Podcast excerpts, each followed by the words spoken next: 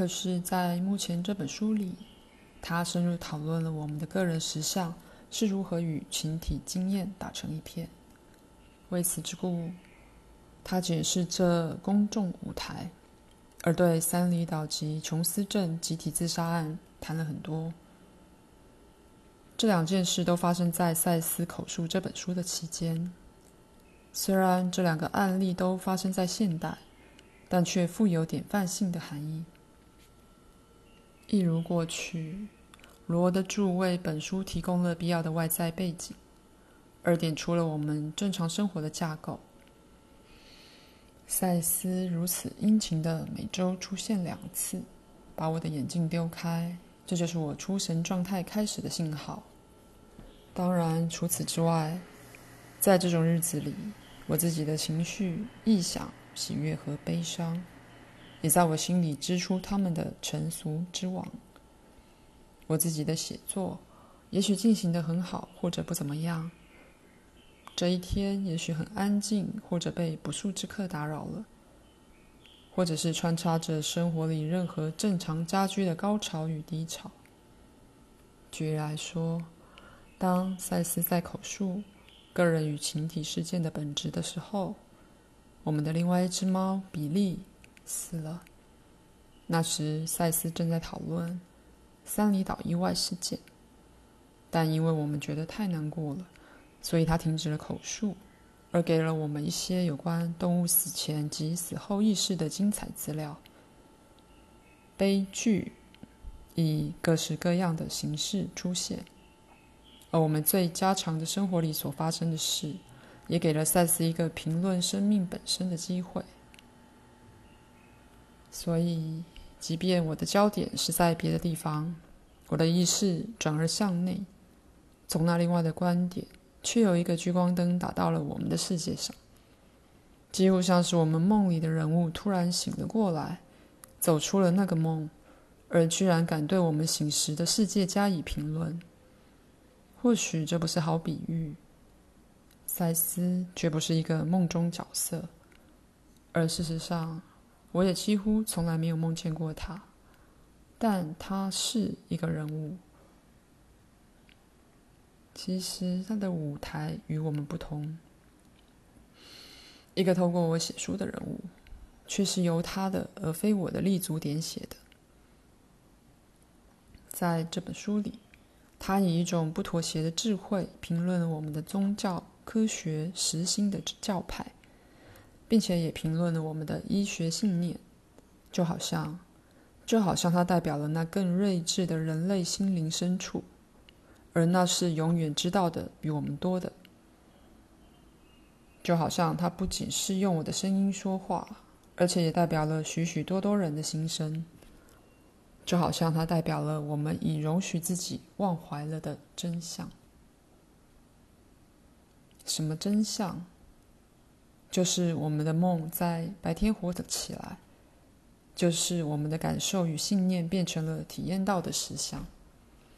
就是以更深入的说法，我们就是我们参与的那些事件，还有为了一个理想去谋杀，仍然是谋杀。但是还不止此，赛斯提醒我们，身为小孩时已知的事，我们具有善的意向。你创造你自己的实相。这个声明是赛斯资料的基石之一，几乎从我们的课一开始他就说过了，并且在他的书里也一再的强调。然而，在个人与群体事件的本质里，赛斯更进了一步，主张个人的冲动就是要提供发展我们自己能力的原动力，同时，使这些能力对人类和自然界的最佳利益也有所贡献。他在此说的是我们正常的冲动，正是那些人家告诉我们是危险的、混乱的及矛盾的东西。赛斯主张，如果我们不信赖自己的冲动，也就无法信赖自己。这本书大部分是谈到我们冲动的目的。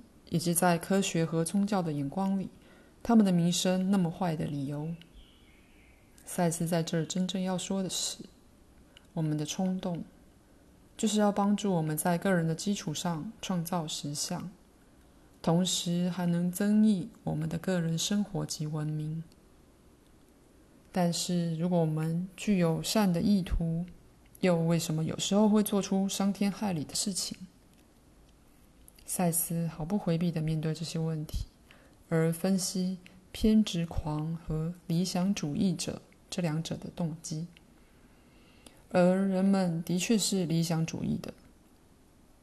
许多各种年纪的读者写信给我们，询问他们怎么样才能发展自己的潜能，而同时也帮忙带来一个更好的世界。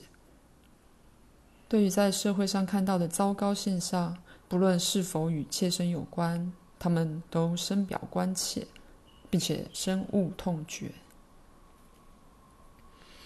在这本书里，赛斯清楚地让我们看到，每一个人能怎样对这个群体实相有所贡献，并且把那些问题简明地画出轮廓，以使我们不至于陷入幻灭或偏执。既然我们全都涉入世界事件里，所以非常要紧的是，也要了解我们是如何参与那些全球性的行动，并且看出我们对自己及人类的负面信念又如何造成距离理想更远，而且与我们所宣称的目标大相径庭的情况。为此之故，赛斯解释了弗洛伊德与达尔文学说如何局限了我们的想象力和能力。当然，罗和我。也是在弗洛伊德式和达尔文式的观念世界里长大的，也很难免于这种狭隘观点的不幸结果。那些理论连同对有缺陷的自己之宗教信念，已经在每一个人的生命里留下了印记。透过赛斯克，赛斯给了罗和我一个崭新且更广大的哲学架构，一个我们与读者分享的架构。那个架构还在继续浮现出来，离完成还远得很，答案还没有全部进来。我们仍在学习如何问对问题。当赛斯开始这本书时，我个人正在探讨英雄式冲动的概念，与我们普通的冲劲有所不同的那些，那把我们推向建设性行动的内在动力。然而，在这本书里，赛斯声明，我们必须去学习、去信赖的，正是正常的日常冲动。即使是我也被吓了一跳。我们一般性的冲动。当我在找英雄式冲动时，所忽略掉的那些吗？我终于开始了解，我们正常的冲动就是英雄式的。虽然我们误解了他们。在某一方面来说，这整本书就是在介绍我们的冲动，我们所跟随以及否认的冲动。我自己对冲动也伤过脑筋，只跟随我认为会把自己导向想去地方的那些，而剧烈的消减我认为会影响工作的那些，像许多其他人一样。我以为跟随冲动是达成任何目标最不可靠的方法，除非我在写作。那时，一种创造性的冲动就成了最受欢迎的了。我没有了解到所有的冲动都是创造性的，就因为这样子的信念，好多年来我都有一种最恼人的类似关节炎的症状。除了别的理由以外。那也是我消减了身体想动的冲动之结果。在过去，当赛斯告诉我要信赖自发性的自己时，我说没问题，而想象着某个假设的内我，那是与我有意识的意图多少有点距离的。但是当赛斯在这本书里一再重复“信任你的冲动”时，这个讯息终于影响了我。而其结果是我身体上已然有了相当的进步。这个看起来离得很远的内我，其实并没有那么远。它透过我的冲动来与我沟通。以某种说法，冲动就是心灵的语言。但是攻击性或是矛盾的，甚或想杀人的冲动又如何呢？他们怎能被信任呢？赛斯回答了这些以及许多其他的问题。直到我们读到他的解释时，才不禁纳闷：我们过去怎么可能对自己的天性如此误解，以至于不信赖那些正会引领我们以及全人类朝向灵性成长的讯息呢？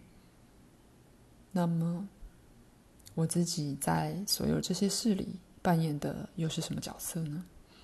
在我眼里，它是对诗人之原始角色的呼唤、呼应，去探索个人私密心灵之所及，去推挤通常的心理界限，直到他们让步，打开一个新的神秘领土——人们和人类本身的心灵，而感知了内在实相的壮丽美景。然后，诗人再用文字、韵律或歌曲来转译那个景象，传述给人们。最早的诗人们很可能半是巫师，半是先知，为自然力、为生者与死者之灵说话，说出他们心目中天人合一的景象。他们大声讲出讯息，唱他们的歌。诵念他们看到的景象，而也许那就是为什么灵魂永生首先是透过话语，而非透过自动书写来沟通的原因。赛斯书主要是说出来的成品，也许赛斯克本身就与我们的某个古老时代相呼应。那时正是以这样的方式收到大部分与我们切身相关的资讯。我们中的一员替所有其他人旅行到集体无意识里去，一个可以说是改变并且扩展了那个人的旅程，然后尽所能把我们的所见传述出来。然而，如果是这样，这种改变了的介于世界之间的人格，可以是令人惊奇的稳定，而如果他们是按照我们所谓的个人性而形成的话，在他们独特的复杂性上的确是胜过了我们。如果赛斯只是被我的无意识出神资料所填满的一个心理模型，那么他的确是把我们对人格的通通常观念给比了下去，并且也暗示出，若我们要用到自己整个潜潜能。还有好长的路要走呢，因此，我的确认为这里面还牵涉的更多。我认为赛斯是我们将来可能会成为的自己之模型。我们内心有个部分从来没相信过自己有缺陷这套废话，而赛斯就是那个部分的代言人。就我和赛斯之间的关系而言，因为长久以来的合作，我认为我们一定已经形成了独特的心理联盟。可以说，我有一部分是赛斯，而至少在课程里面，赛斯必然是真的一部分。双方都在一种心理上的契合里。赛斯必须用我的声音来讲话，并且以我的生活为参考。我心智的内容。也确实因为这些课有极大的扩展。当然，我的日常生活是怀着对那个联盟的知识而度过的。而我现在正常的例行生活，包括了每周两次的变成赛斯，已经行之有年了。举例来说，这篇序代表了我对这整本书唯一有意识的贡献。但如赛斯常常说的，我们人格的无意识部分，实际上的确是有意识的。这完全是焦点的问题，并不是说赛斯只是我另一个焦点，因为以同样的说法，我也是他意识的一个焦点，而应该是说，赛斯代表着我们自己这类意识从中浮现的那心灵更大的部分。最重要的就是探索人类意识的范围。当意识接近其他确实存在的层面时，它改变了多少？但是，不管我们想怎样定义赛斯的实相，到现在为止，对一件事情我很有把握。他是在把我们对自己、对世界、对宇宙，以及对存在本身源头之最深的无意识知识，传递给我们的意识心。赛斯并没有宣称他无所不能，因为他并不是。不过，他的资料清楚提供了无意识知识的这种转移，以及直觉性的揭露。照赛斯所说，这种揭露。并不比那些在大自然本身就可以得到的知识更了不起，只是我们早已遗忘如何去读大自然的资讯。这种揭露也不比自己在灵感涌泉涌时所能得到的那些更神秘，但是我们却已遗忘如何去解读那些通讯。反之，许多人甚至害怕灵感本身。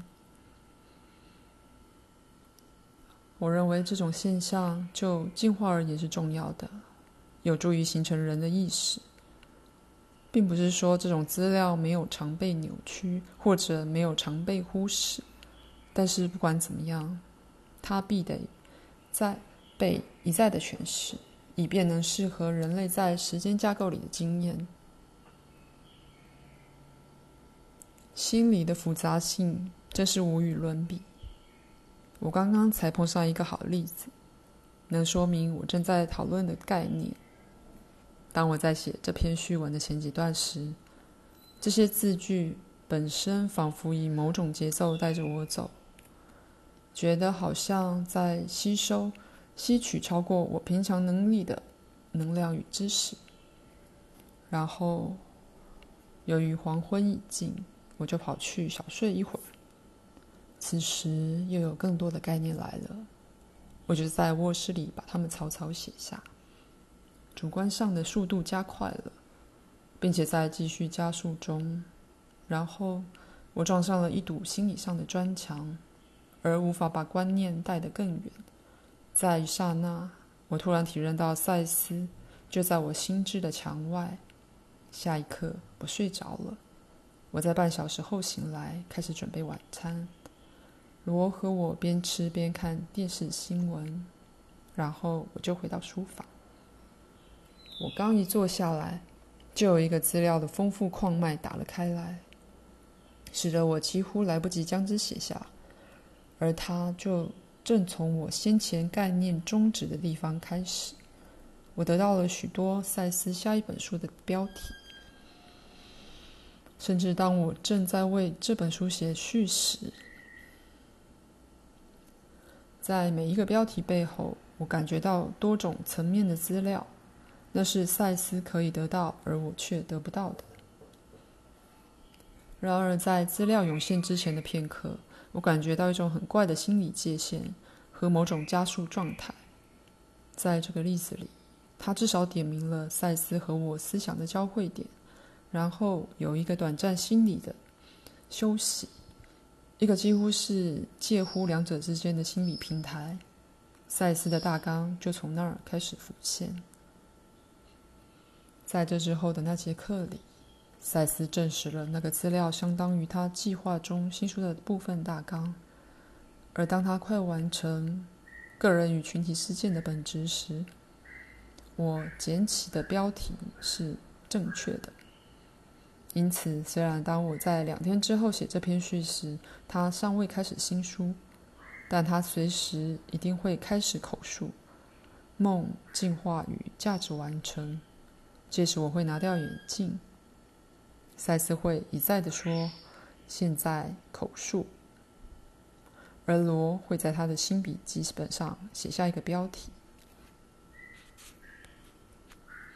当然，赛斯克和赛斯书是不可避免的与我和罗的关系连在一起，而罗所做过的远超过一个资料的记录者或誊写者。